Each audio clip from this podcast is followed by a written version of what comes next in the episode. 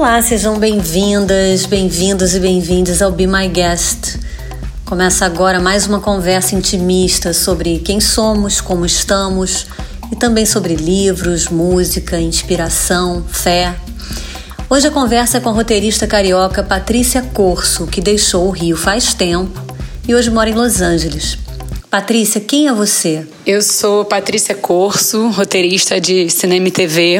Eu tenho 40 anos, sete filmes produzidos e várias séries de, de TV.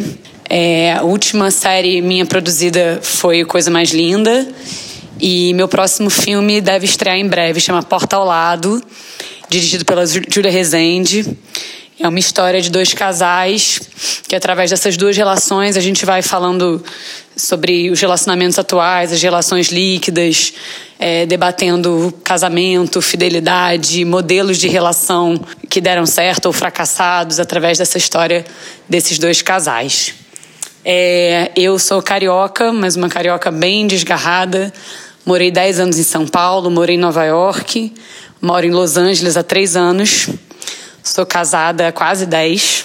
É estranho falar isso, mas é. E tenho um filho de 8 anos, chamado Inácio, que sonha em ser entregador de pizza, é, alterofilista e gamer, dentre outras coisas que mudam a cada dia. É, sou taurina, gosto de signo, é, apesar de não acreditar muito, mas eu gosto. É, sou apaixonada por escrever, gosto de escrever para cinema e para TV. É, eu me encontrei em roteiro para cinema e TV. Eu gosto de escrever coisas que vão ser vistas. E o que mais? Ela conta como a vida mudou com a rotina do isolamento social. Durante a pandemia foi muito curioso, porque por a gente já estava morando em Los Angeles há cerca de um ano, um ano e pouco, e eu já vinha sentindo um isolamento muito grande, porque Los Angeles é uma cidade que é muito longe de tudo, é uma cidade muito espalhada, é, onde as pessoas moram em casas, moram longe umas das outras. É, eu já morava num lugar que não tinha cidade, assim, meio longe do, de, de, cidade, de bagunça ali, da, de comércio. Então, é, eu já estava me sentindo muito isolada, assim, e, e, tendo que me acostumar a uma vida muito longe de, de tudo que eu conhecia, é, sem sair muito, trabalhando de forma virtual, já fazendo sala de roteiro por Zoom. É, então, quando veio a pandemia, é, eu não senti, a questão do isolamento não bateu tanto para mim, porque eu já estava vivendo num modelo muito restrito, vendo muito pouca gente, trabalhando é, remota. Então, eu não senti tanto o isolamento.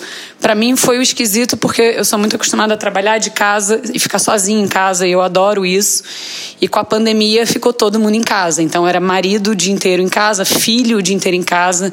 Então, foi bem difícil ter que trabalhar o dia inteiro, escrever é, e ao mesmo tempo ter que dar aula de matemática, aula de inglês para uma criança que fala inglês melhor do que eu, é, ter que conciliar essas funções, estando no, ainda por cima numa cultura diferente, isso foi bem pesado. Por outro lado, é, com meu marido morando, né, ficando em casa o dia inteiro, foi as tarefas com o filho passaram a ser muito mais divididas, assim, muito mais igualmente.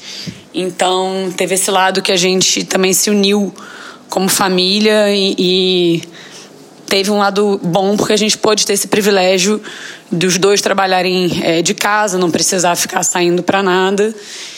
É, foi, foi uma experiência de conviver com o medo, né? Tá longe da família, com medo, com vendo pessoas próximas morrerem, aquela coisa horrível.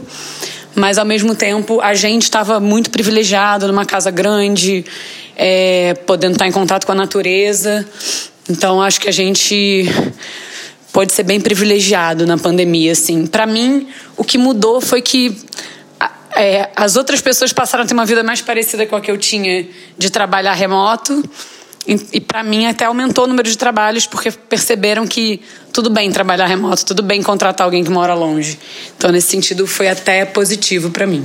Eu perguntei para ela o que inspira. O que mais me inspira, eu acho, são pessoas assim, são os encontros que vão acontecendo na vida, amigos, gente, assim. É, é até uma coisa curiosa, quando a gente se mudou, foi morar nessa casa que é muito natureza, muito isolada de tudo, é antes, muito antes de pandemia, mas eu precisei estar isolada, assim, nesse lugar que é muita natureza, para perceber, assim, que o que me inspira e o que me dá mais acolhimento é gente, assim.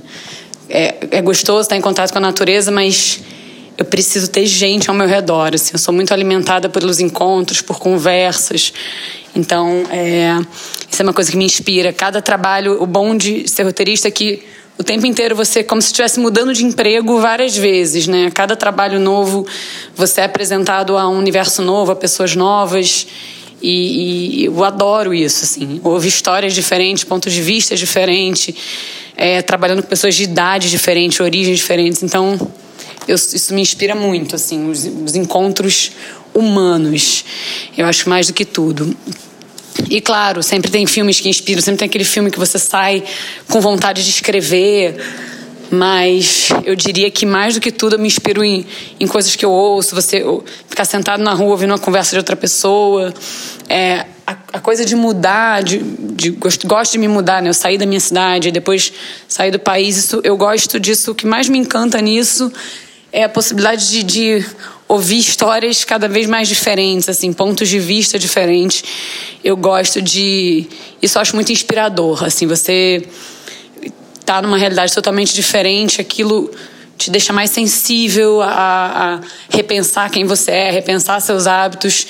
E eu acho para quem escreve é, tá nessa posição de desconforto, de não estar tá acomodado numa visão de mundo é muito importante. É, eu acho que o, desconforto me inspira. Assim, é, tá numa rua que eu nunca fui, tá numa cidade que eu nunca fui, é, conversas que eu não tive antes, assim, isso acho que dá uma sacudida, nem sempre é gostoso você não tá no seu no seu núcleo, assim, rodeado de coisas familiares, mas isso eu acho que é uma coisa que me inspira também, assim. E o que desanima você, Patrícia? O que está me desanimando muito hoje é a dificuldade, eu acho, de trabalhar com cultura no Brasil é uma coisa muito desanimadora às vezes, porque não há nenhum tipo de incentivo, a gente está vendo uma, um desmantelamento do cinema nacional, né? uma desconstrução de conquistas, da pessoa que a gente está voltando atrás num mercado que já era debilitado e sempre foi é, muito difícil viver disso.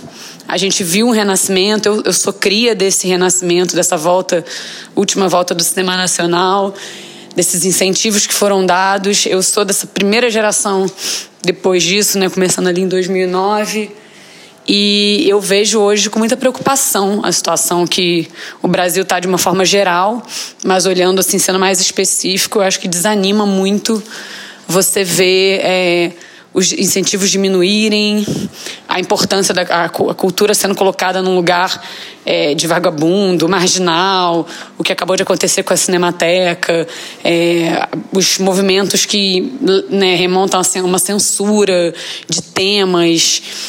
Eu acho isso muito preocupante. Acho que me desanima quando eu vejo, quando você vê que, que isso começa a afetar a, a produção cultural de uma maneira muito é, alarmante, assim. Então, hoje eu diria que isso é um motivo grande de desânimo mesmo. Como você lida com a tristeza? Quando eu não tô bem, quando eu tô triste, o que eu gosto de fazer é ver filme triste e ler livro triste.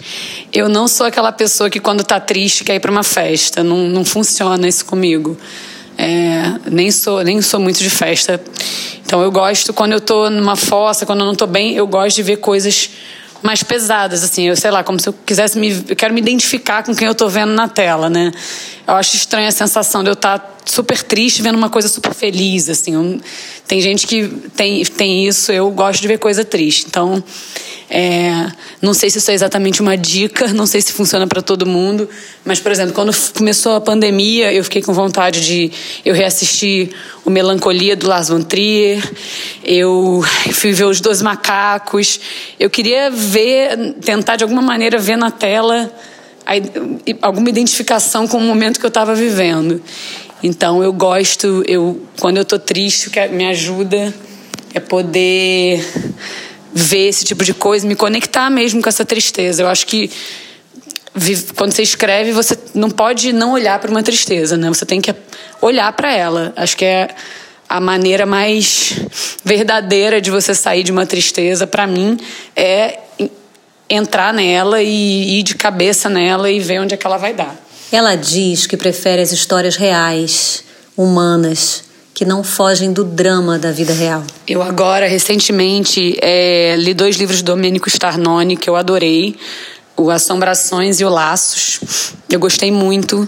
É, eu gosto muito de dramas familiares, assim, que parece que vem de uma superfície simples, simplória, né? Que todo mundo viveu, famílias comuns, e que quando vai, quando você vai cavando, vão aparecendo os fantasmas, os, as assombrações, eu, né? Daquelas famílias, daquelas personagens. Eu é um tipo de filme que eu adoro, assim, filme, livro.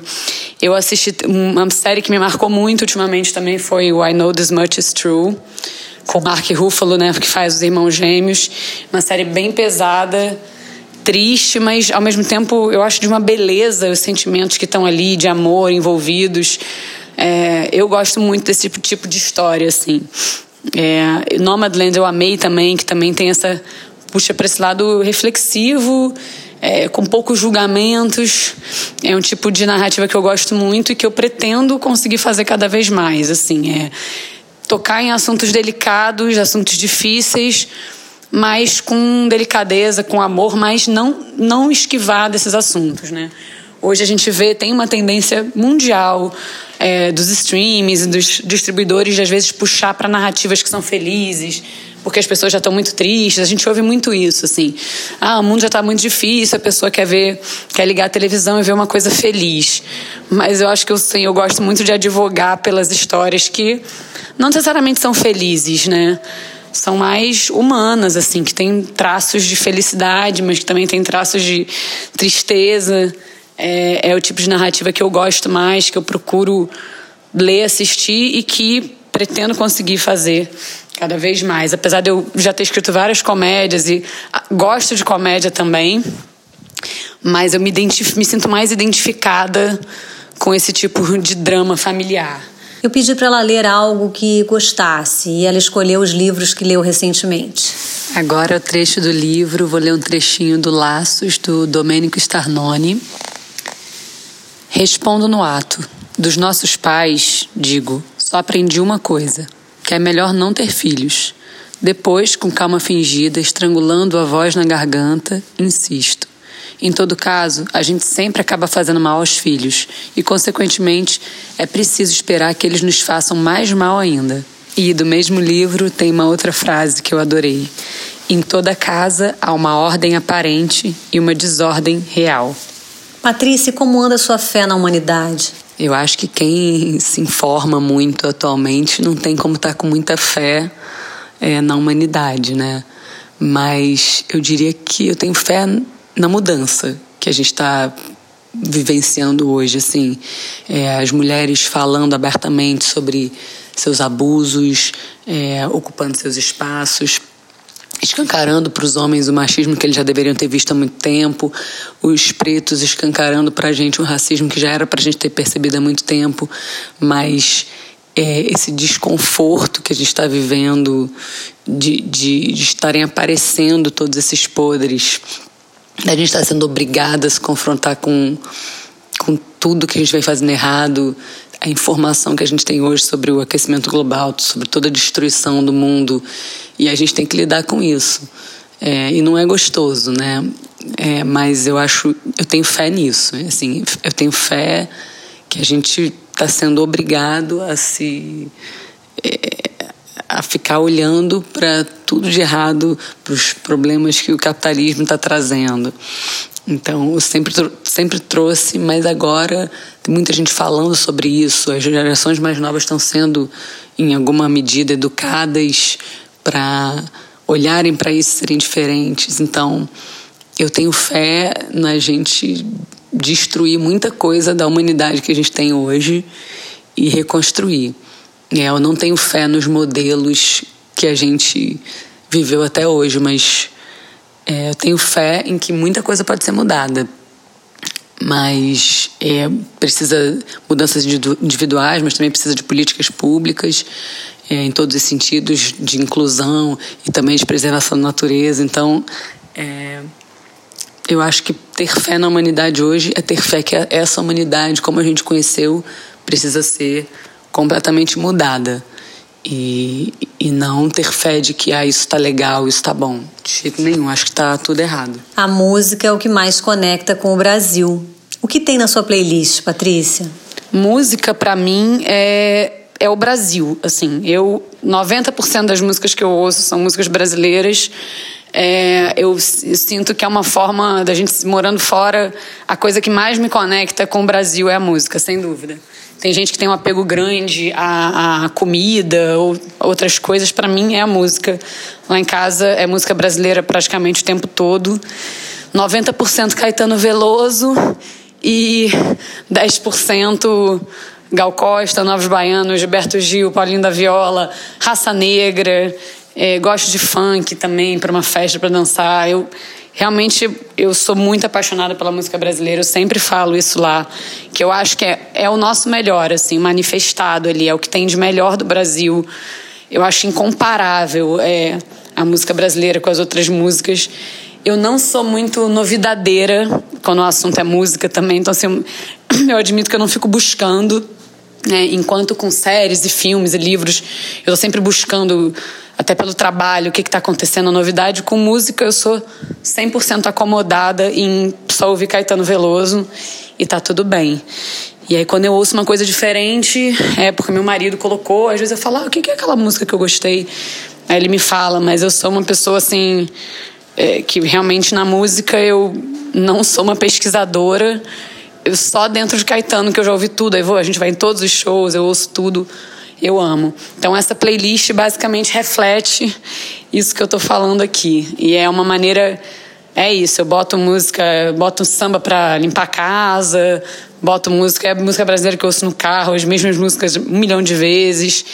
Então, a relação para mim é a música brasileira, a música, a música brasileira e a música brasileira é minha casa. E com o que você sonha? Eu não sou muito sonhadora, assim, é, eu gosto de sonhar com coisa que pode ser concretizada.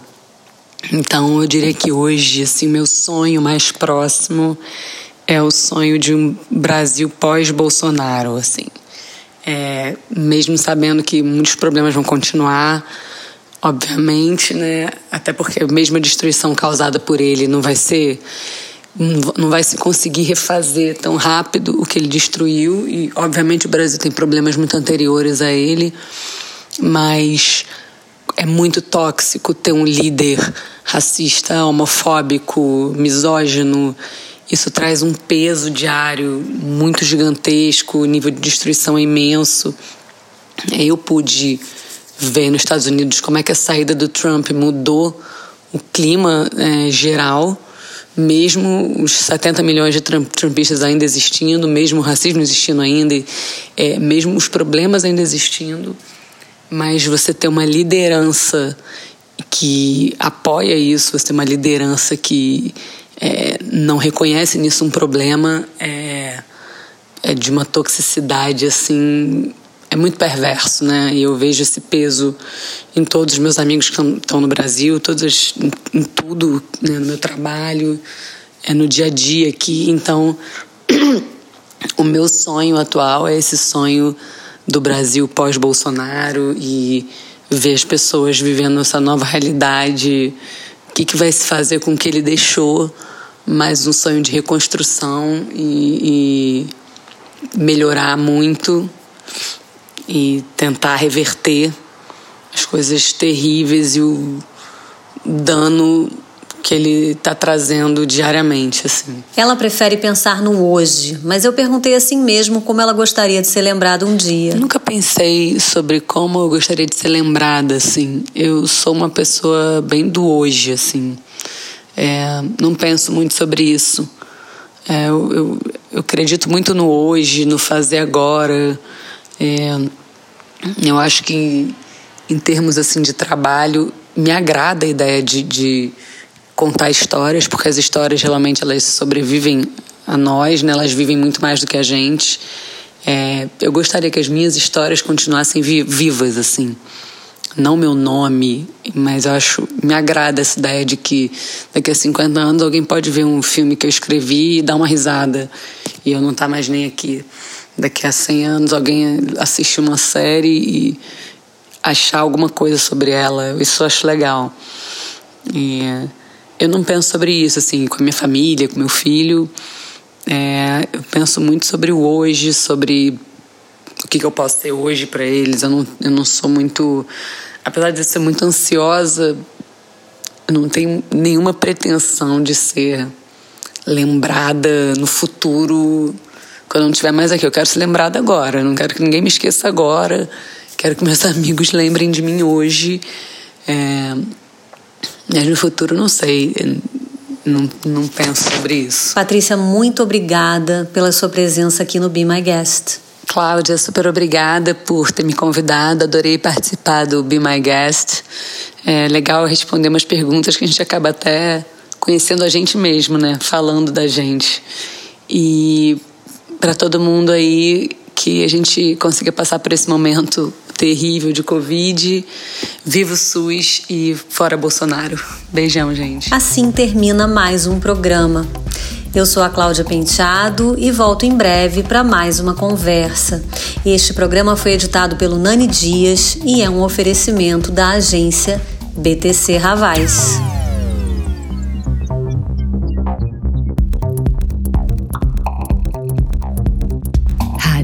Rádio Be Pop. Be My Guest.